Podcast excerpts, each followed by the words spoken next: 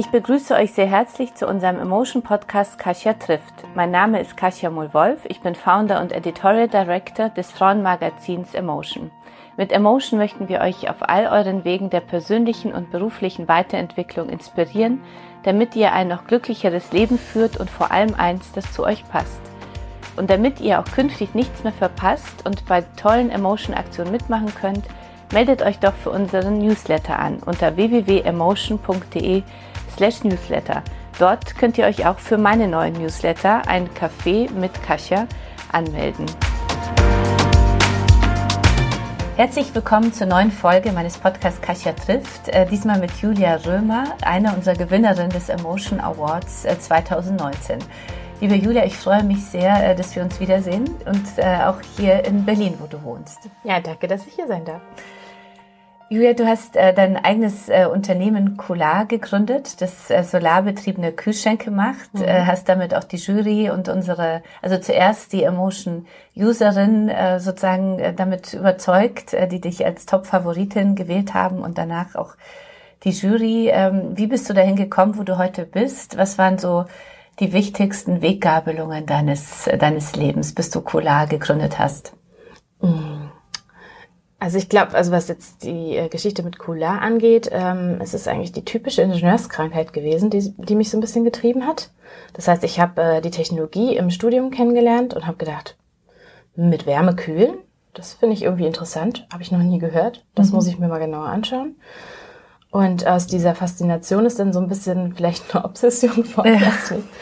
ähm, ich bin dann irgendwie da, da hängen geblieben und habe ähm, in einem Unternehmen hier in Berlin gearbeitet, das äh, Kühlschränke mit dieser Technologie herstellt, also mit Wärme, nicht Kühlschränke, große Kälteanlagen herstellt, mhm.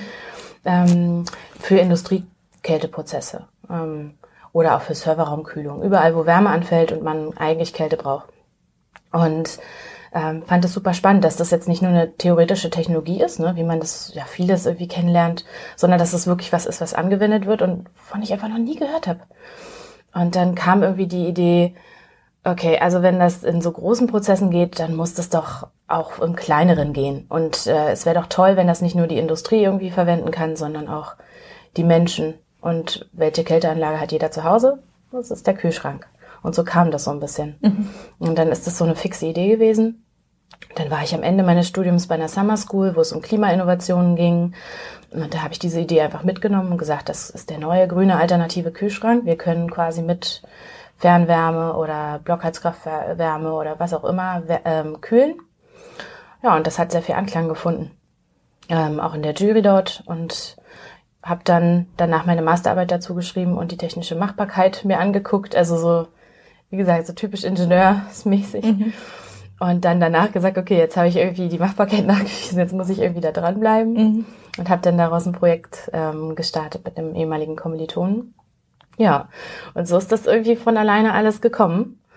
Ähm, und ich glaube, so grundsätzlich, ähm, ich habe halt schon als, als sehr kleines Kind, ähm, war immer ganz, ganz viel bei meiner Oma in in äh, Brandenburg ähm, auf dem Land. Ähm, die hatten noch eine eigene kleine Landwirtschaft und das hat mich aber sehr stark grün geprägt, würde ich mal sagen. Mhm. Und ähm, es war schon immer mein Ansatz, wenn ich irgendwie was mache, dann möchte ich was machen, was der Umwelt und der, dem Naturschutz irgendwie zugutekommt. Und habe äh, ja auch ein freiwilliges ökologisches Jahr gemacht nach meinem, nach meinem Abitur. Und Freiwilliges ökologisches, ökologisches Jahr. Jahr genau. Okay. Das, das heißt, ging dann in, in Brandenburg oder ich kenne es gar nicht. Also ich kenne nur ein freiwilliges soziales Jahr. Genau. das ist das Ökologische hat halt einfach irgendwie einen ökologischen Schwerpunkt. Ah, okay. Also in meinem Fall war das tatsächlich fast gemischt, weil ich habe äh, Schulklassen betreut mhm. ähm, und habe mit denen ökologische Themen besprochen in einem Schullandheim und ja, also wir haben verschiedenste Sachen gemacht, aber man hätte jetzt auch sagen können, es ist fast ein soziales Jahr gewesen, okay. weil ich viel mit Kindern da gearbeitet habe. Okay. Aber es war halt immer, also der Ökoschwerpunkt war ganz mhm. klar da. Ähm, und das habe ich in Bayern gemacht, in einem, in einem kleinen Ort nahe München. Mhm. Und ähm, ja, also es war, zog sich immer so durch, dass ich irgendwie im Umwelt- und Naturschutz aktiv bin und bin auch seitdem ähm, beim BUND. Mhm war erst in der Bund Jugend, äh, in der Bundesjugendleitung und jetzt bin ich im Bundesvorstand und es war immer klar, ich, ich hatte immer ein Faible für Chemie und Mathe und dass ich irgendwas damit machen will. Machen das deine Eltern auch? Also ich frage so besonders nach, weil äh, für uns äh, bei Emotion, wir möchten ja unbedingt Frauen noch viel mehr in die MINT Branche bringen und natürlich auch junge Frauen äh, in die MINT-Studiengänge, ja, mhm. und äh, Mathematik, Informatik, Naturwissenschaft und Technik, mhm. Studiengänge für unsere Zuhörerinnen, die nicht mit MINT nicht so viel anfangen können. Ähm, deswegen interessiert es mich, wie kam es zu deiner Begeisterung dafür? Äh, waren deine Eltern äh, schon aus diesem Bereich? Äh, wie hast du es äh, geschafft, das äh, nicht nur so die Begeisterung für MINT zu kriegen, sondern es so zu, bei dir zu spüren, sondern auch wirklich auch entsprechend zu studieren? Ja, tatsächlich. Also meine Eltern haben beide, die haben zusammen studiert in Dresden damals, okay. ähm, sind beide Diplomingenieure für Informationstechnik und Informatik. Wow, das heißt, okay. ähm, die haben halt auch beide immer in dem Feld gearbeitet. Das heißt, für mich war das völlig normal, dass äh, ob Mann, ob Frau eben irgendwie Ingenieur mhm. sein kann. Mhm. Und ähm, ich habe das für mich nie in Frage gestellt. Mhm. Und äh, da dann sowieso diese Begeisterung da war, ich war dann auch im naturwissenschaftlich orientierten Gymnasium, äh, das war für mich völlig normal. Klar. Also es mhm. hat nie die Frage gestellt. Es war dann im Studium zum ersten Mal so, dass ich dachte, hm, hier sind aber wenig Frauen. Das war an, am Gymnasium noch nicht so der Fall, aber im Studium dann schon. Und äh, da wurde ich dann auch öfter gefragt, wie kommt es, dass du das studierst und so. Ähm, und ich habe mir gedacht, na ja, für mich ist das irgendwie völlig normal. Also es war auch in meinem war Bekanntenkreis. Ne? Mein Bekanntenkreis setzt sich zum großen Teil, also von meinen Eltern, ähm, zusammen aus Studienfreunden von meinen Eltern, die natürlich dann auch sehr ähnlich studiert haben wie die und ähm, wo das auch völlig normal ist. Also viele, viele Ingenieursfrauen sozusagen bei mir um mich herum und ich habe das, wie gesagt, ich habe das nie in Frage gestellt, mhm. bis ich dann eben selber im Studium war und das plötzlich irgendwie von außen so an mich reingetragen wurde. Und ja. Aber da warst du schon gefestigt. Das ist, da war ich schon, naja, das war. Hast halt dich eher gefragt, was fragen die anderen, oder? Das genau. also ich habe mich gefragt, warum sind hier so wenige? Ja? Also äh. es war so ähm, eher so ein bisschen ungläubig. Äh, warum, warum machen das nicht viel mehr? Mhm. Ähm, ja, äh, ich gedacht, das, das kann ja irgendwie nicht sein. Sehr gut. also ja, ich weiter. glaube, Vorbilder ja. sind echt sehr wichtig, wichtig. Was, das, mhm. was das angeht. Also deswegen ähm, hat es uns besonders äh, gefreut, dass du gewonnen hast in der Kategorie Gründerin, also als Frau und dann in dieser in dieser äh, Branche, weil äh, ich glaube, dass wir da ein großes Gender äh, Problem haben, also diese Stereotypen, dass mhm. das Mädchen nicht so gut in Mathe und und äh, Naturwissenschaft sind wie Jungs, was mhm. Quatsch ist. Aber ich glaube, wenn man schon so aufwächst als kleines Kind in einer ganz anderen Umgebung als du, dann, ja. dann prägt es einen so unterbewusst und dann glaubt man es irgendwann mal selber ja. und es ist toll, dass du da ganz anders geprägt Aber wie gesagt, für mich, genau, war es halt total normal. Ne? Also da habe ich dann eben gemerkt, wenn so viele so nicht normal ist, mhm. dann muss das schon einen großen, muss das einen großen Unterschied machen, mhm. ne? wie man aufwächst und wen man so, äh, weiß ich nicht, in seinem Umfeld hat mhm. und ob man da das sieht, dass das auch normal sein kann. Also und im Laufe des Studiums hast du dann sozusagen die, die Idee dann äh, für, für dein Unternehmen entwickelt. Wie genau, im Prinzip, im Prinzip kam das dann so ein bisschen zusammen. Also ich war, wie gesagt, im Umwelt- und Naturschutz Wo hast du studiert? aktiv. Hier in Berlin an der TU. Mhm. Ich habe ja äh, Wirtschaftsingenieurwesen mit der Richtung technische Chemieverfahrenstechnik mhm. gemacht und das gibt's im ganzen deutschsprachigen Raum. Für mich Raum. wirklich eine Horrorvorstellung, in diesem Studium zu landen. Also aber es ist großartig. ich will wieder studieren. Ich kann es jedem nur empfehlen. Ähm, und es gibt's im deutschsprachigen Raum, aber nur in Berlin und in okay. Zürich. Und mhm. dann war wirklich die Frage, gehe ich jetzt dafür nach Zürich? Und dann habe ich gedacht, nee, eigentlich nicht. Ich war vorher ja dann in Bayern ähm, weg für, einen Öko, für das ökologische Jahr mhm. und habe dann schon gedacht, ach, so nach Hause zu kommen, ist schon nicht schlecht. Mhm. Und ähm, ja, und dann kam das eben zusammen. Eigentlich sind Wirtschaftsingenieure ja prädestiniert für so Aufgaben in der, ich sag jetzt mal, ne, ganz, ganz grob Automobilbranche, ähm, Flugzeugbranche. Beratung und so weiter. Und ich habe gedacht, nee, das möchte ich aber auf keinen Fall machen. Ähm, das ist ja gar nicht so meins. Und dann äh, habe ich eben überlegt, was mache ich denn jetzt damit? Also ich liebe mein Studium und das, was ich mache, aber gleichzeitig ist dieser Umwelt- und Naturschutzgedanke bei mir ganz stark. Mhm. Und dann habe ich jetzt schon länger darüber nachgedacht, wo ich eigentlich dann nach dem Studium mal lande, damit das für mich auch zusammengeht. Weil ich glaube, das ist für, also ist für mich immer ganz wichtig, dass wenn ich was mache, dass ich da 100% dahinter stehen kann. Sonst habe ich da ein großes Problem mit, jeden mhm. Tag aufzustehen und dahin zu gehen und irgendwas zu machen, was ich nicht möchte oder nicht unterstützen kann. Mhm.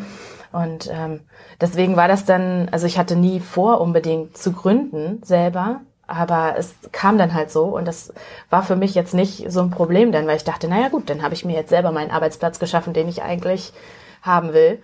Und äh, ja, deswegen war ich da offen für, glaube ich. Und du hast dann mit einem Studienkollegen äh, das Unternehmen gegründet? Na, erstmal als Projekt haben als wir das Projekt? gestartet, mhm. genau. Ähm, und 2016 haben wir es dann richtig als Firma gegründet. Und mhm. bis dahin lief das quasi so als, naja, als äh, kleine GBR, ähm, die halt irgendwie probiert hat, diese Kühlschränke zu bauen. Mhm. Und dann hat sich das 2016 aber so ergeben, dass wir dann wirklich gesagt haben, wir machen daraus ein Unternehmen. Dann waren wir ja auch schon ein paar mehr, ähm, hatten schon Maschinenbauer zum Beispiel gefunden, die äh, uns unterstützt haben, dass aus unseren merkwürdigen Rohrgeflechten nochmal ein Kühlschrank wird ja. und so. Ähm, das war schon sehr lustig am Anfang. Das hat nämlich niemand als Kühlschrank erkannt. Okay. Ne? Wir waren zwei Wirtschaftsingenieure mit technischem Chemiehintergrund und haben versucht, irgendwie was zu bauen, wo jemand versteht, dass das mal ein Kühlschrank werden soll. Und im mhm. Endeffekt war das irgendwie Rohre und an der einen Stelle wurde es kalt und an der anderen Stelle wurde es warm und alle haben so gesagt, okay, ja, das ist ja total schön, aber wo ist denn jetzt der, Kühlschrank? und wir fühlten uns nicht in der Lage, sowas zu bauen. War, okay. Also, und genau, also da, wir haben dann das Team relativ schnell vergrößert und dann ähm, 2016 eben auch in einem größeren Team dann gegründet. Dann habt ihr Cola gleich äh, gegründet? Genau, 2016 eben. Ja. Jetzt, jetzt die große Frage, ähm, erklär unseren Zuhörerinnen und Zuhörern doch äh, bitte, wie deine großartigen Kühlschränke funktionieren und stell dir vor, es sind wirklich ähm, nicht nur Wirtschaftsinformatiker und Ingenieure als Zuhörer und Zuhörerinnen dabei, so dass wir es wirklich verstehen. Okay, ich probiere es mal. Also grundsätzlich ist es so, ähm, dass unser Kühlschrank darauf basiert, dass Wasser verdunstet und deswegen es drumherum kalt wird. Den Effekt kennt man auch, wenn man zum Beispiel aus dem Wasser kommt, aus dem äh, See oder so, und man kommt raus und ist noch nass und dann kommt ein Windhauch, wird einem ja sofort kalt. Mhm. Das ist deswegen, weil auf der Hautoberfläche das Wasser verdunstet mhm. und sich dafür die ganze Wärme aus der Umgebung sozusagen ähm, abzieht. Und äh, deswegen wird uns kalt. Mhm. Also das ist der gleiche Prozess. Und den machen wir in unserem Kühlschrank. Das heißt, das Wasser in unserem Verdampfer, der im Kühlraum ist, verdunstet und deswegen, und dafür zieht sozusagen das Wasser die ganze Wärme äh, weg. Und damit wird es im Kühlraum kalt. Und das Wasser verdunstet. Und um diesen Prozess am Leben zu halten, dass das äh, auch genug abkühlt, mhm. damit der Kühlraum auch schön kalt ist, haben wir dahinter so eine Kammer mit Silikagel drin. Silikagel sind so kleine poröse Kügelchen, so Glaskügelchen, die kennen wir auch, wenn wir irgendwie Elektronik kaufen oder Schuhe kaufen. Das ah, sind ja, immer okay. diese kleinen Säckchen, wo ja. drauf steht Do not eat. Ja. Das liegt nicht daran, dass das giftig ist, sondern das sind einfach Glaskügelchen. Die sollte okay. man halt auch nicht essen. Ähm, und die haben die Eigenschaft, dass die Wasserdampf quasi anziehen und festhalten. Ja, okay. Weil die so porös sind. Und die ziehen quasi uns den Wasserdampf ab und im Verdampfer kann wiederum mehr Wasser ähm, verdampfen und das immer kälter machen, immer kälter machen. Und diese Kügelchen ziehen das immer ab aus dem Verdampfer und halten das an der Oberfläche fest. Also es wird quasi nass, das Silikagel. Und an irgendeiner Stelle ist aber das Silikagel dann einfach komplett nass und kann keinen Wasserdampf mehr aufnehmen. Und dann müssen wir das Silikagel wieder trocknen. Und dafür brauchen wir jetzt die Wärme. Also okay. wir kühlen ja quasi mit Wärme, mhm. weil wir dann an der Stelle einfach warmes Wasser durch Rohre laufen lassen, das Silikagel damit aufwärmen. Und ähm, ja, das, der Wasserdampf löst sich dann wieder vom Silikagel. Das Silikagel wird trocken. Und dieser Wasserdampf kondensiert dann wieder, wird wieder zu Wasser und fließt wieder zurück in Verdampfer. Und das war's eigentlich. Das heißt, es ist ein ständig äh, laufender Kreislauf. Ja, ich brauche einmal mehr Wasser, um das zum Laufen zu bringen? Oder was brauche ich, um so einen Kühlschrank äh, in Aktion zu bringen? Mm, also es sind im Prinzip zwei, zwei Schritte, die ja. ablaufen. Ne? Einmal hast du quasi das Wasser, was verdunstet und was vom Silikagel aufgezogen wird. Mhm. Das ist so ein Prozess. Mhm. Und dann hast du einmal den Prozess, wo das Silikagel voll ist mit Wasser und wieder getrocknet werden muss. Und dafür brauchst du halt heiß Wasser. Das heißt eigentlich, um das immer am Leben zu laufen, musst du halt regelmäßig dieses Silikagel ausheizen, so wieder mhm. trocknen. Dafür brauchen wir halt das heiß Wasser. Und ansonsten fürs Kühlen an sich brauchen wir eigentlich nur trockenes Silikagel. Okay. Also und das ist auch alles in einem Kreislauf. Also man braucht jetzt nicht Wasser Neues hinzugeben oder so, sondern es ist immer das gleiche Wasser, was quasi wieder okay, was zurückläuft okay. und was dann wieder neu verdunstet und so weiter. Ähm, also so, dass man einmal irgendwie Wasser hat und ähm, das Silikagel bleibt da auch einfach drinne. Das ist ja, wie gesagt, das wird einfach nur nass und mhm. kann man ja vergleichen mit einem Stein. Den kann man auch beliebig auf nass machen und dann wieder trocknen mhm. und wieder nass machen. Und ähm, genau, was wir halt immer brauchen, ist die Wärme dann an irgendeinem an einem Zeitpunkt, wo sozusagen ähm, der der eigentliche Kälteprozess dann stoppt. Welche Wärme? Man kann alles verwenden, was man, also sage ich jetzt, ne, was man so zur Verfügung hat. Also wir machen es jetzt natürlich vor allen Dingen für Impfstoff- und Medikamentenkühlung in Regionen, wo man keinen Strom hat.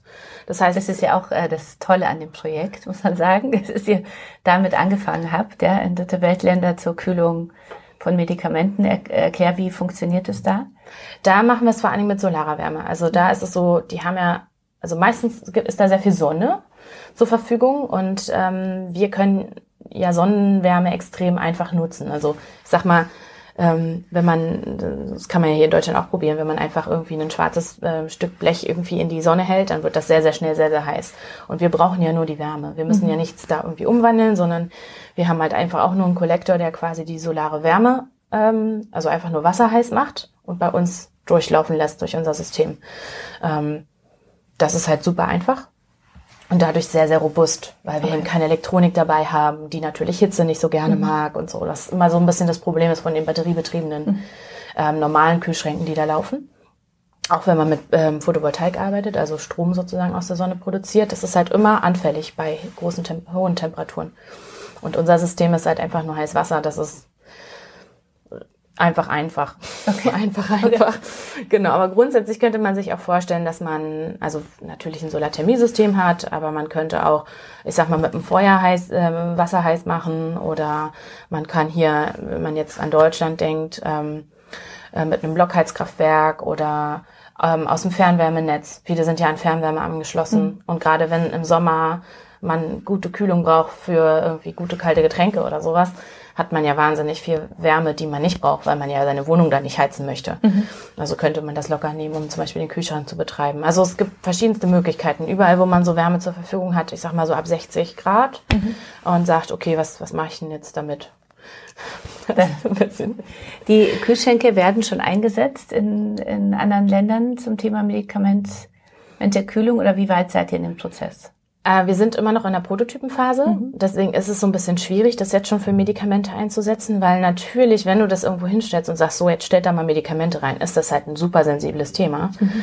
Ähm, weil das einfach hohe Güter sind. Und wenn da irgendwas, irgendwas schiefgehen sollte, was bei einem Prototypen ja immer mal sein kann, dass mhm. irgendwas dann doch nicht so funktioniert oder zumindest muss man das mit einrechnen, ähm, dann ist das ist das ein gefährliches Ding. Deswegen testen wir das gerade sehr, sehr, sehr, sehr intensiv. Unser einer Kühlschrank war jetzt gerade auf Teneriffa, hat da mehrere Monate irgendwie gestanden mhm. und einfach funktioniert.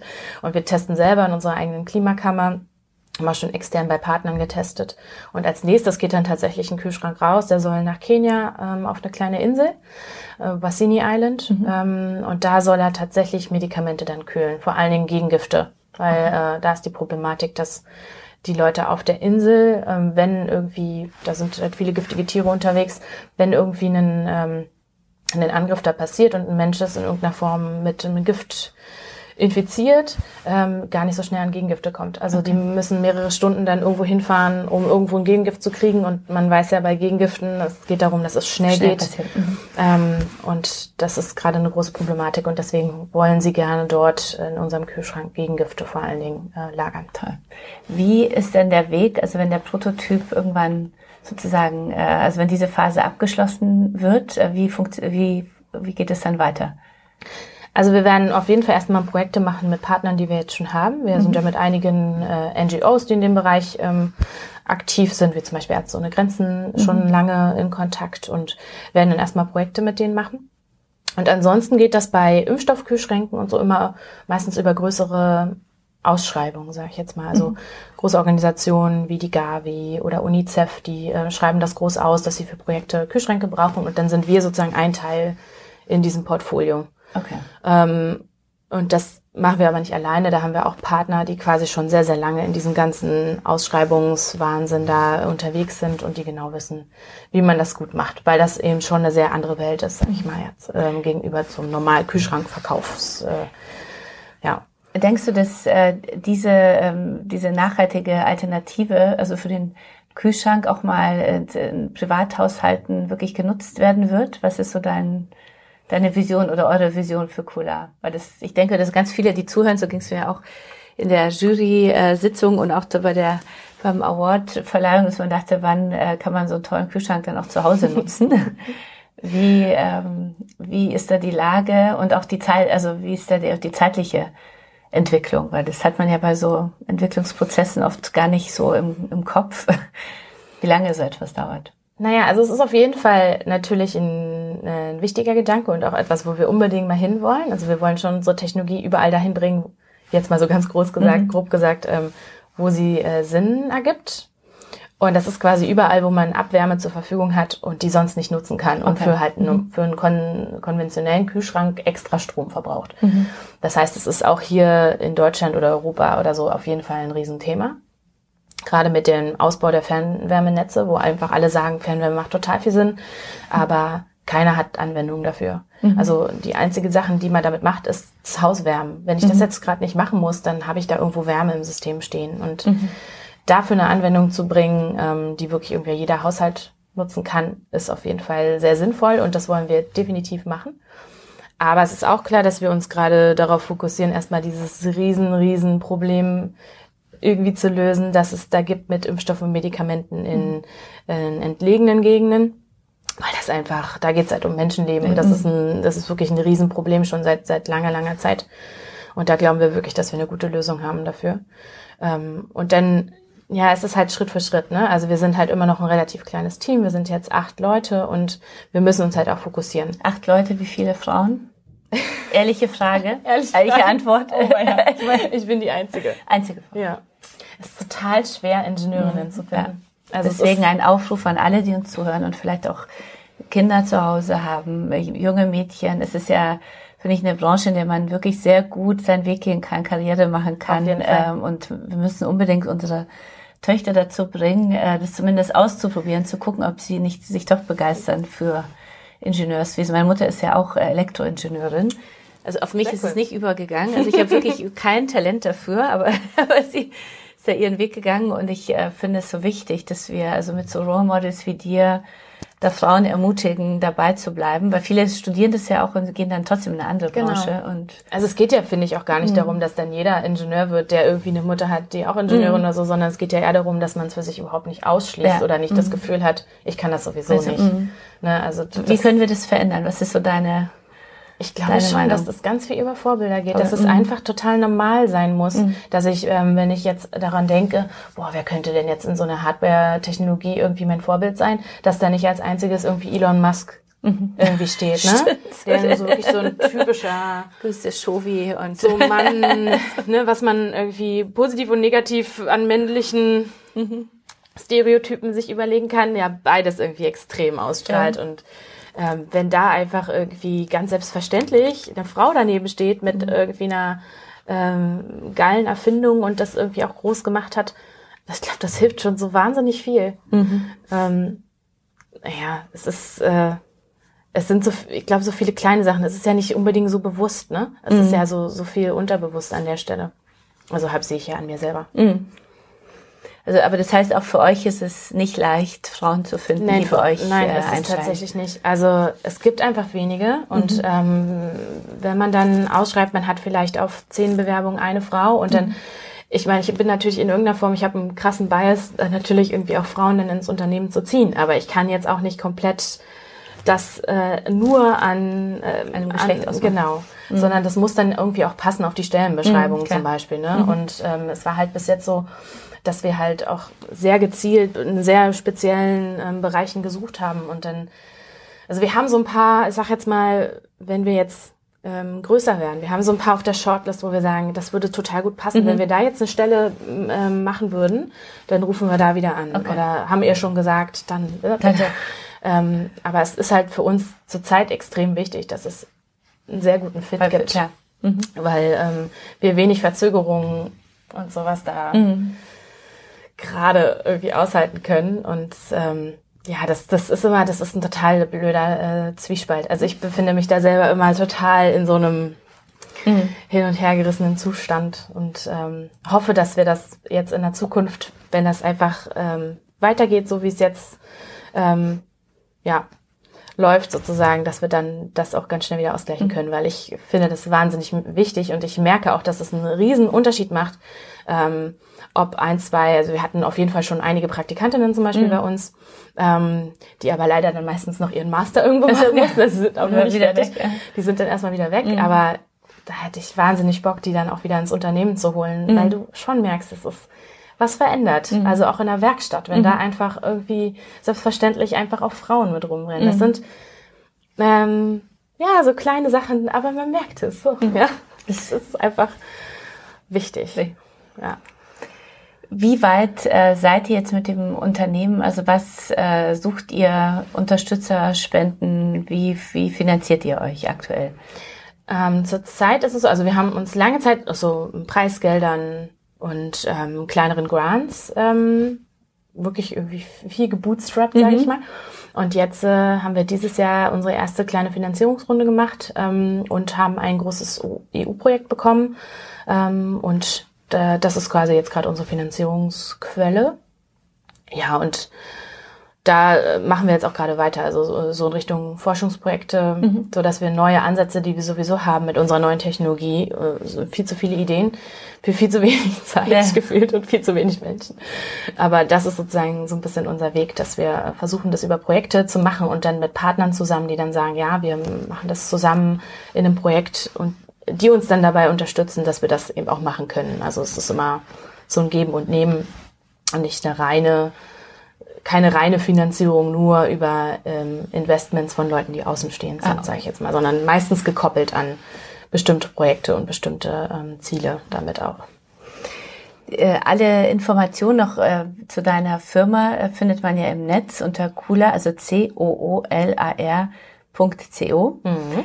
Ähm, ich wollte jetzt mit dir äh, nochmal äh, ein paar, ein bisschen über das Thema Gründen und Unternehmertum sprechen und, äh, sag ich mal, eure, also euer Produkt ein bisschen verlassen, äh, weil ich äh, das mir auch, weil es mir auch sehr am Herzen liegt, äh, Frauen zum Gründen zu bringen und sie so zu motivieren, wirklich so ihren eigenen Weg zu gehen, wie du es auch gemacht hast, äh, als du gesagt hast, äh, ich kann jetzt Angestellte sein oder ich gründe das Unternehmen dass ich wirklich, in dem ich wirklich arbeiten möchte. Was waren so für dich äh, die, die größten Herausforderungen? Am Anfang auf jeden Fall das in irgendeiner Form zu finanzieren. Also wir haben ja nun mhm. wirklich lange gebootstrapped. Das heißt, wir hatten, ich hatte ja nun, ich kam aus dem Studium, ich hatte jetzt keine großen Rücklagen oder mhm. sonst was. Und dann zu sagen, ich bin jetzt fertig mit dem Studium und gehe jetzt aber nicht in einen gut bezahlten Job. Als Wiing ist man ja eigentlich doch prädestiniert für jetzt nicht so schlechte mhm. ähm, Jobs, sag ja. ich mal, äh, sondern zu sagen, ich mache jetzt hier einfach auf Null weiter mhm. und guck mal, wie ich damit irgendwie klarkomme, ähm, war nicht so einfach und ähm,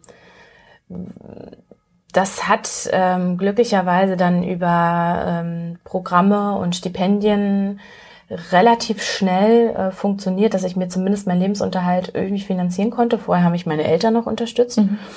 Und ähm, das ist das ist schon sehr privilegiert. Also das muss man schon auch sehen. Äh, ich hatte halt die Möglichkeit, meine Eltern haben halt gesagt, okay, mhm. wir lassen dir mal noch ein bisschen die Zeit, das irgendwie auszuprobieren. Aber es gab schon auch so regelmäßig die Nachfrage, so, wie sieht's denn jetzt aus? Was ist denn jetzt hier eigentlich? Du bist fertig mit dem Studium, du bist Master im Being und, ähm, ne? Und ich war schon sehr froh, als ich das dann durch Stipendien oder sowas ablösen konnte.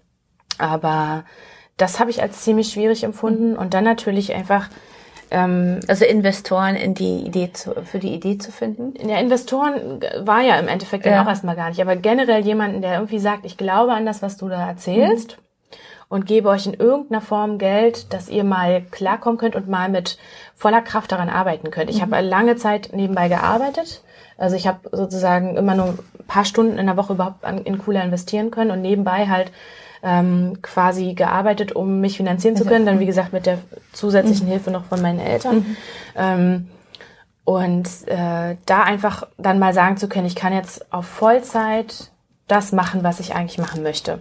Mhm. Das hat gebraucht und das war irgendwie sehr, sehr herausfordernd. Das fand ich auch, ähm, also das hat auch immer einen Druck im, im Kopf irgendwie Klar. dolle. Mhm. Ähm, oder man, man hatte immer einen Druck gespürt, mhm. dass man irgendwie so weit mal kommt, dass das läuft so ein bisschen, ne? Und man einfach unabhängiger mhm. ist und nicht noch gucken muss und mache ich jetzt hier diesen Nebenjob irgendwie noch.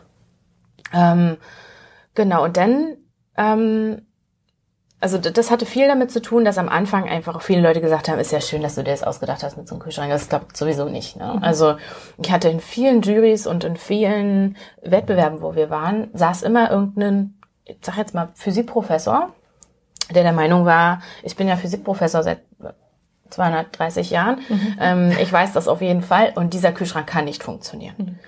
Und das ist halt super schwierig, weil man sitzt ja nicht in der Jury-Sitzung und ähm, wenn der das in so einer Jury-Sitzung sagt als Physikprofessor, ja. dann hast du ja keine Chance mehr. Ne? Mhm. Hat es was mit Frau sein zu tun? Das weiß ich, oder, das oder weiß ich nicht so? unbedingt. Das, also ich mhm. glaube, das ist einfach diese recht unbekannte Technologie und dann mhm. sind aber viele der Meinung, also ich habe das aber schon mal theoretisch, ne, also habe ich hier mhm. auf jeden Fall schon mal und so und das kann ja gar nicht. Mhm. Ähm, und dagegen anzukommen, du kannst ja an der Stelle nicht gegenargumentieren oder sonst was. Ich meine, ich hatte ja selber meine Masterarbeit mhm. dazu geschrieben. Ähm, mein Professor hat das ja auch sich angeguckt. Mhm. Absolute Koryphäe in der Kältetechnik. Mhm. Also ist ja jetzt nicht so, dass ich da nichts hab, aber ähm, das funktioniert halt dann nicht. Also es mhm. gab immer viel Gegenwind und Leute, ähm, die gesagt haben, das geht nicht. Mhm. Und dann irgendwie zu diesem Punkt zu kommen, wo dir dann aber doch Leute glauben ähm, und dafür musst du ja am besten schon mal erstmal was zeigen können. Also am besten einen kleinen Kühlschrank haben, der mhm. irgendwie so funktioniert. Ne? Es muss jetzt noch nicht perfekt sein, aber man muss es anfassen können, sagen können, ja Mensch, das ist ja irgendwie kalt und hier hinten ist jetzt nur Wärme und so. Und zu dem Punkt zu kommen, äh, Leute zu finden, die dann mit dir das zusammen irgendwie bauen, weil wie gesagt, ich äh, mhm. würde jetzt nicht sagen, dass ich handwerklich unbegabt bin, aber einen Kühlschrank bauen kann ich nun mal jetzt erstmal mhm. nicht. Mhm. Und ähm, das hat viel Zeit gekostet und ähm, ja, war aber im Endeffekt natürlich auch eine super spannende Zeit. Also es ist welche Eigenschaften muss man denn als, also vor allem auch als Frau mitbringen, um, um gründen zu können? Geduldig sein. Geduldig sein. Hartnäckig sein. Also ich immer, ich sage immer, ähm, wenn du selber nicht dran glaubst, ne, das mhm. wird kein anderer tun. Also man muss selber mhm. wahnsinnig an sich glauben mhm. und das einfach durchziehen und sich nicht erzählen lassen, wie es irgendwie funktioniert, ähm, von anderen weil es kann keiner so gut wissen wie man selber, mhm. wenn man sich damit die ganze Zeit beschäftigt. Und ähm, ja, sich nicht verunsichern lassen, einfach dranbleiben. Mhm. Aber ich glaube, dieses, dieses, weiß nicht, ist irgendwo zwischen ähm, Sturheit und Hartnäckigkeit oder so. ähm, ich glaube, das wird mein Ehemann auch so unterschreiben. ähm, Gab es denn einen Moment, wo du gesagt hast, jetzt reicht, jetzt höre ich auf? Nee. nee. Okay. Also es ist natürlich schon schwierig, wenn man dann, äh, wenn man, wissen wir haben ja wie gesagt viel mit so Startup-Preisgeldern und so gearbeitet und wenn dann irgendwie klar ist, okay, das äh, Geld reicht bis da und dahin und wir haben dann erstmal nichts dahinter, ne, ist halt mhm. auch schwierig in der Kombination. Ich sag's jetzt mal ganz vereinfacht: Afrika und Hardware. Okay. Äh, jemanden zu finden, der sagt, ja, das finanziere ich euch mhm. jetzt aber. Mhm. Ne, weil das heißt, es dauert wahnsinnig lange und ähm, äh, Leute kriegen sowieso schon immer irgendwie so eine, so, fällt schon so eine Klappe runter, wenn sie das Gefühl haben, Afrika, oh, also es ist ja nicht nur Afrika, mhm. aber viele verkürzen das einfach darauf. Und dann, wie soll sich denn jemand in Afrika so einen Kühlschrank leisten können? Da hört es schon auf, okay. ja. Die lesen mhm. dann gar nicht mehr oder mhm. die hören gar nicht mehr zu, obwohl das ja so überhaupt nicht ist. Mhm. Und da eine, tatsächlich was Kühlschränke angeht und Impfstoffe, einfach eine Riesenmaschinerie dahinter steckt, die einfach auch nach so Lösungen sucht, händeringend sucht. Ähm, aber das wird oftmals nicht wahrgenommen. deswegen ist es halt auch schwierig, da jemanden zu finden. Und im, im, nächsten Schritt ist es aber so, wir wollen aber jemanden, der einfach auch diese, diesen Weg mit uns mitgehen will. Also wir hatten auch Leute, die gesagt haben, ja, ist ja cool, aber wollen wir nicht einfach Kühlschränke für Deutschland machen? Mhm. Er sagt, können wir später. Aber mhm. unser erstes Ziel ist das, mhm. das äh, die Mission der Firma. So mhm. und also wer da nicht mitgeht, der kann uns nicht finanzieren. So mhm. einfach. Ne? Äh, das gut. ist halt auch so ein mhm so ein, so ein schwieriges Ding. Mhm. Ähm, also es gab bestimmt Momente, wo ich gedacht habe, oh Gott, wie geht das weiter? Mhm. Aber ich habe nie gedacht, oh Gott, ich will das nicht mehr machen. So, also das, ja, so. Äh, wirklich, äh, wirklich großartig. Also ich äh, drücke euch da sehr stark die Daumen. Hoffe, dass viele auch äh, zuhören, die äh, euch da noch weiter unterstützen können. Gerne. Mit einem tollen Unternehmen und dass wir auch über den Preis, den Emotion Award, euch da noch mehr in die Öffentlichkeit äh, bringen können. Dann ähm, eine Frage noch Thema Nachhaltigkeit und Umweltschutz liegen, liegen dir sehr am Herzen. Äh, wie setzt du dich äh, dafür so im Alltag ein? Das ist ja ein großes Thema seit, also jetzt spätestens seit Greta Thunberg, Luisa Neubauer. Mhm. Ähm, war ja auch bei uns auf dem Award äh, mhm, genau. auch nominiert, äh, top nominiert. Ähm, wie, äh, was nimmst du so im, wie lebst du das im Alltag? Wie lebe ich das im Alltag? Ich, das sind, glaube ich, so die äh, kleinen Sachen, die äh, mhm. alle machen können und die wir auch machen. Das ist irgendwie, weiß nicht, wir kaufen keine Coffee-to-go-Becher oder sowas, wir haben immer unseren Kaffeemarkt dabei. Wir haben schon seit, weiß ich wie vielen Jahren, glaube schon, weiß nicht, sehr, sehr lange Naturstrom zu Hause. Mhm. Wir äh, achten darauf, was wir irgendwie verbrauchen, wie viel Müll wir produzieren. Ähm, viele so, weiß ich nicht, kleine Klein. Sachen. Mhm. Ähm, was fahren wir für ein Auto? Fahren wir überhaupt Auto? Ähm, fahren wir lieber Bahn? Also ich fahre eigentlich immer mit der Bahn. Ich hatte nie selber ein Auto. Jetzt mit Kind äh, haben wir jetzt Dazu doch ein kommen Auto. wir nämlich auch gleich, weil Julia ist auch äh, junge Mutter eines eineinhalbjährigen Sohnes. Aber da ging es dann auch darum, ne, was mhm. wird das für ein Auto und so. Mhm. Äh, mein Mann hatte da eigentlich ganz spezielle andere Vorstellungen. Ja. Und äh, weiß nicht, also wir probieren einfach an ganz vielen Stellen darauf zu achten, dass wir uns ökologischer verhalten. Wir sind äh, mit Sicherheit überhaupt gar nicht perfekt. Ähm, aber ich, aber finde, darum geht's nicht. Also ich nee. finde es gut, was du sagst, es ist so um die kleinen Dinge schon ja. geht, weil viele sagen ja, ähm, also das ist ja, ich kann ja nichts Großes da leisten und ich denke, man, es geht ja schon mit Mülltrennung und bewussten Leben genau. los und es ist wichtig, dass da schon viele sagen, ich verändere und wenn es eine Kleinigkeit ist, aber viele Kleinigkeiten bringen ja dann auch wieder was Großes genau. zustande. Zum Beispiel, ich, ich kaufe ich kauf kein Fast Fashion mehr. Ich kaufe mhm. sehr viel Secondhand oder wenn dann irgendwie mal ein tolles Teil ähm, ähm, Fair Trade von, mhm. von tollen Marken.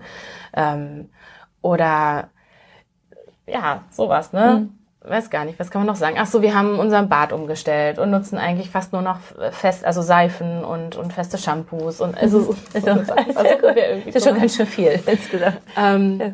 Aber ja, na, ich glaube, es fehlt noch viel, aber es ähm, macht ja auch Spaß, ähm, sich da durchzuprobieren. Wir haben zum Beispiel auch gerade mein Mann, der ist eigentlich so ein, so ein, so ein Fleischfanatik. Ich habe eigentlich immer ähm, sehr, sehr lange sehr vegetarisch gelebt, ähm, bin aber keine reine Vegetarierin. Also ich esse auch ähm, tatsächlich, ich komme, wie gesagt, meine Familie kommt mhm. vom, vom Land und die hatten selber Tiere und mhm. wenn dann mal da äh, Weihnachten eine Gans steht, dann esse ich die tatsächlich auch sehr, sehr gerne. Mhm. Ähm, aber zum Beispiel den Fleischkonsum stark reduziert und dann mhm. sehr darauf achten, wenn man was kauft, was man denn da kauft und wo das herkommt und so. Ähm, das sind so, so wichtige Sachen. Und natürlich, dadurch, dass ich im, im BUND aktiv bin, ich natürlich auch auf, ich sag mal, auf politischer Ebene immer wieder ähm, damit zu tun und darf mich jetzt eben auch in dieser Doppelrolle, dass ich im BUND aktiv bin und auch Unternehmerin bin mit Kula, auch an größeren Politikprozessen mittlerweile mit äh, beteiligen. Mhm und da meine Stimme, meine Stimme zur, Na zur Nachhaltigkeit und äh, sowas mit einbringen. Und das, das finde ich total viel wert weil man das Gefühl hat, dass man da noch an, an größeren Hebeln zumindest mhm. so ein ganz kleines bisschen rütteln kann. Und das macht mir auch viel Spaß, ja. Wie sieht denn dein Alltag sonst aus? Der hat sich ja ziemlich äh, verändert. Äh, du bist ja Mutter eines eineinhalbjährigen Sohnes, der jetzt heute auch leider krank ist. Mm, ja. ist ja so, aber irgendwann geht diese Zeit vorbei. Es wird ruhiger, kann ich aus Erfahrung sagen. Wie sieht dein äh, Alltag als Gründerin und Mutter aus? Mittlerweile geht's ja sogar. Also wenn der Kleine gerade nicht krank ist, ne, dann ähm, wird er halt morgens in die Kita gebracht und dann ähm, entweder bringt mein Mann ihn in die Kita oder ich bringe ihn in die Kita und wir wechseln uns dann immer ab mit abholen. Ähm, und ich kann dann auf Arbeit fahren und äh, in unserem neuen, wir haben jetzt ein neues Büro und eine neue Werkstatt mhm. seit auch erst zwei Monaten. Also ganz, mhm. macht total viel Spaß, ähm, das zu sehen, das sowas entstehen zu sehen. Und ähm, ja, entweder bin ich da oder natürlich auch viel unterwegs. Ähm, es hat sich schon einiges verändert. Gerade diese Reisetätigkeiten mit äh, Kind ist nicht mehr so einfach mhm. machbar, weil dadurch, dass mein Mann auch Vollzeit arbeitet, bedeutet das, wenn ich komplett wegfalle und quasi entweder nicht zur Kita bringen oder abholen kann, dass das bei meinem Mann dann wiederum mhm. sehr viele Effekte hat und äh, wir eigentlich äh, irgendwie fast irgendwie mit Urlaub dann hantieren müssen, mhm. Urlaubstage einreichen, um so eine Sachen ähm, machen zu können. Also das war vor Kind ähm, war ich, war ich wahnsinnig viel unterwegs für Cooler mhm. und jetzt muss ich immer das sehr genau eindrehen und länger planen, wie das dann funktioniert, dass ich im Zweifel wieder pünktlich hier bin oder so. Das ist ähm, gar nicht so einfach. Aber im Endeffekt kann man ja sagen, im Prinzip ähnelt ja kein Tag so richtig dem anderen. Ne? Mhm. Entweder ist es immer, ähm, ich habe verschiedenste Termine rund um Cooler und dann bin ich irgendwie am ähm, hin und her. Oder ich bin dann tatsächlich mal im Büro, aber dann ist irgendwas dann haben wir, weiß nicht, äh, das in der Kita oder äh, ich muss ihn früher abholen, weil wir noch, weiß ich, wohin müssen. Also es ist irgendwie jeden Tag. Ich habe immer das Gefühl, ich gehe eigentlich nie irgendeinen Tag mal normal aus, gehe normal auf Arbeit und gehe normal auf Arbeit zurück. Keine Ahnung, das ist irgendwie noch nicht ähm, so möglich. Aber es hat sich schon vieles jetzt ähm, positiv verändert, seit ähm, er in der Kita ist, jetzt seit knapp drei Monaten da. Mhm. Was ihm wahnsinnig Spaß macht, glücklicherweise, weil das uns auch erleichtert, mhm. ähm, ihn da hinzubringen. Ähm, weil, weil man immer sieht, dass er da quasi schon reinrennt in die Kita. Ich finde das toll. ähm, mhm. Aber vorher, wir haben also das erste Jahr ja quasi mit Großeltern, meinem Mann und ich, alle irgendwie in Teilzeit. Ich habe nach sechs Monaten wieder mhm. gearbeitet. Das war, ich weiß nicht, also eigentlich eine Katastrophe. Also, mhm. ähm, meine Arbeitstage waren entweder wahnsinnig lang, also viel zu lang, so dass ich den Kleinen gar nicht mehr gesehen habe, oder ich war halt den ganzen Tag mit der Betreuung mhm. beschäftigt. Und das war, äh, weiß nicht, das Aber ich kann nur sagen, man vergisst so viel. Das ist ja gut, dass wir, ja. dass wir Frauen das so viel vergessen. Und wenn man jetzt so, also mir geht's auch so, ich bin auch sehr früh wieder eingestiegen nach der ersten Tochter und äh, aber es ist, ich kann mich gar nicht mehr so daran erinnert, äh, erinnern. Ja, ich bin jetzt auch äh, schwanger ja und kurz vorm Geburt zweiten Kindes und werde so im Büro wurde ich gestern gefragt, wie hast du das beim letzten Mal eigentlich gemacht und so und ich sage, ich habe wirklich alles, also man verdrängt es oder es wird so kommt so ein schöner Schleier drum und war doch alles gar nicht so schlimm. also, hat sie geschrien, nein, ja. also waren die Nächte, also großartig. ich erinnere großartig, ich erinnere mich an die schönen Momente des Stillens mitten in der Nacht. so. Wie ging es im Büro? aber das ist wirklich gut. Also das, äh, da ja, kommt das da so ein tatsächlich Schleier auch schon wieder vergessen. Und, ja. Aber so das, das, also ich meine, das ist einfach noch nicht so lange her, dass wir halt einfach unseren Alltag so, also noch viel mehr durchtakten mussten als jetzt. Mhm. Also jetzt hat man ja zumindest noch, ich sag mal, eine Betreuungsmöglichkeit zusätzlich mhm. gewonnen. Mm, aber also das, das, da erinnere ich mich noch ziemlich genau dran, wie, wie das die, die Monate davor gelaufen ist. Mhm. Und das war auch wirklich irgendwann, also es war dann auch wichtig, dass wir das irgendwie ins Herd kriegen. Ja, das mhm. war für alle irgendwie wahnsinnig anstrengend. Aber es geht vorbei. Auch. Also das ist ja so als ja, Empowerment für alle ja, Frauen, die denken, äh, gründen und ich will noch Kinder haben. Also alles geht, die man kriegt Phasen gehen hin. vorbei und also man bekommt es hin. Man kriegt es mhm. hin, genau. Und äh, natürlich geht man mal durch Phasen, wo man denkt, boah, das ist echt richtig anstrengend. Aber dann wird's auch besser. Ja. Also, ja. Sehr gut. Wir müssen jetzt, äh, ich gucke gerade auf die Zeit schon langsam so zum Ende kommen ja noch viele, viele Fragen. Einmal äh, eine kurze Frage noch, äh, Thema Kula und dein Gründertum, so Kula in zehn Jahren. Wo seid ihr da? Oh, wo sind wir in zehn Jahren? Also wir wollen, wie gesagt, die Technologien ja gerne überall hinbringen, wo sie Sinn ergeben kann. Und ich glaube, in heutigen Zeiten von ähm, ähm, Klimawandel, Energiewende und so weiter, macht unser Kühlschrank an vielen Stellen sehr viel Sinn. Und das wollen wir gerne weiter ausgelotet haben. Und ich würde mich freuen, wenn nicht nur der coole Kühlschrank für Impfstoffe dasteht, sondern vielleicht auch schon eine Haushaltsversion und vielleicht eine mobile Kühlbox, mit der man ähm, Sachen transportieren kann mhm. und also so verschiedenste Ideen, die jetzt schon im Kopf rumschwören, dann verwirklicht worden sind. Was ähm, sind denn deine Stärken? Also Hartnäckigkeit habe ich schon, haben wir schon alle gehört. Was sind so da, deine drei, drei Stärken, die dich so durch dein, durch dein äh, Leben bringen? Und auch dahin gebracht haben, wo ihr seid. Das ist ja wirklich ein toller Erfolgsweg schon bis heute. Also ich glaube, Hartnäckigkeit ist wirklich irgendwie ein wichtiger Punkt. Ja.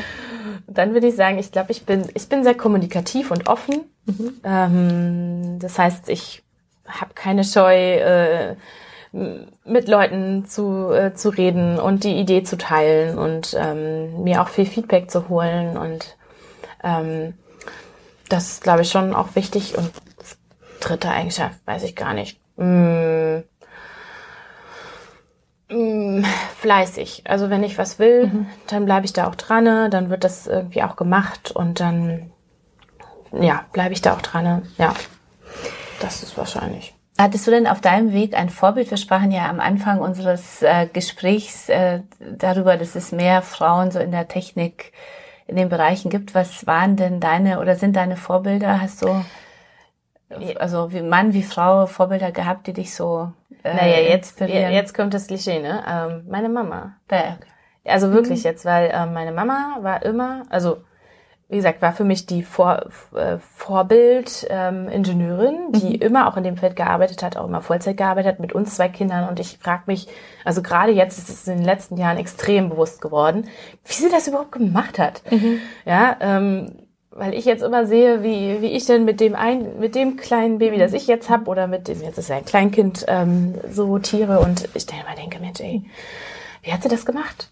Und ähm, ich da immer, immer größere äh, Anerkennung dafür irgendwie habe und Wertschätzung. Und ähm, ich glaube einfach, dass das tatsächlich mich extrem geprägt hat. Noch mehr, als ich das vermutlich irgendwie selber weiß. Und ähm, das, äh, ja, würde würd ich ganz eindeutig so sagen, ja. Gibt es denn äh, etwas, was du unseren äh, Zuhörerinnen und Zuhörern noch mitgeben möchtest für ihren Weg?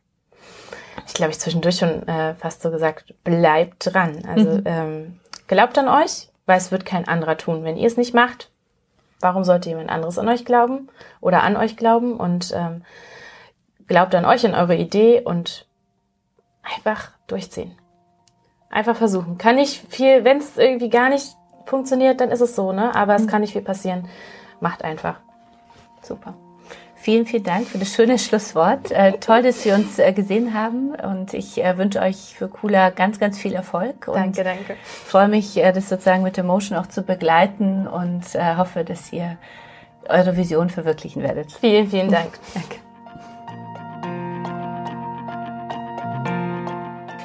Am Ende noch ein Hinweis in eigener Sache. Jetzt geht's wieder los mit dem Emotion Award 2020. Ihr könnt großartige, tolle Frauen nominieren unter www.emotion.de slash award. Ich freue mich, wenn viele von euch teilnehmen, damit wir so großartige Frauen wie Julia Römer sichtbar machen können. Also gleich ins Internet gehen, www.emotion.de slash award und tolle Frauen nominieren. Danke euch.